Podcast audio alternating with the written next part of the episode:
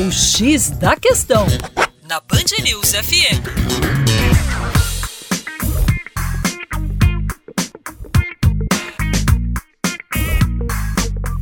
Olá, ouvinte Band News, como vai? Tudo bem? E olha só, se vivemos em uma sociedade cada vez mais intolerante, é natural que o discurso de ódio também contamine o debate político, ainda mais em ano de eleições, não é isso? E no processo de polarização política, o crescimento da extrema-direita tende a levar ao crescimento da extrema esquerda e vice-versa. E esses dois extremos, a direita e a esquerda, né, que parecem tão distantes, acabam por se aproximar, unidos pelo mesmo fio, que no caso vai ser o fio da intolerância aí, né?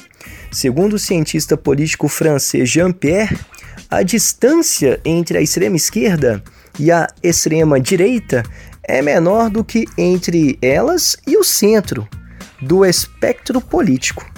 E daí a gente vai para um exemplo bem curioso dessa percepção que ocorreu lá na Inglaterra, mais precisamente no Reino Unido, com o Brexit, o referendo de 2016, que decidiu pela saída do Reino Unido da União Europeia.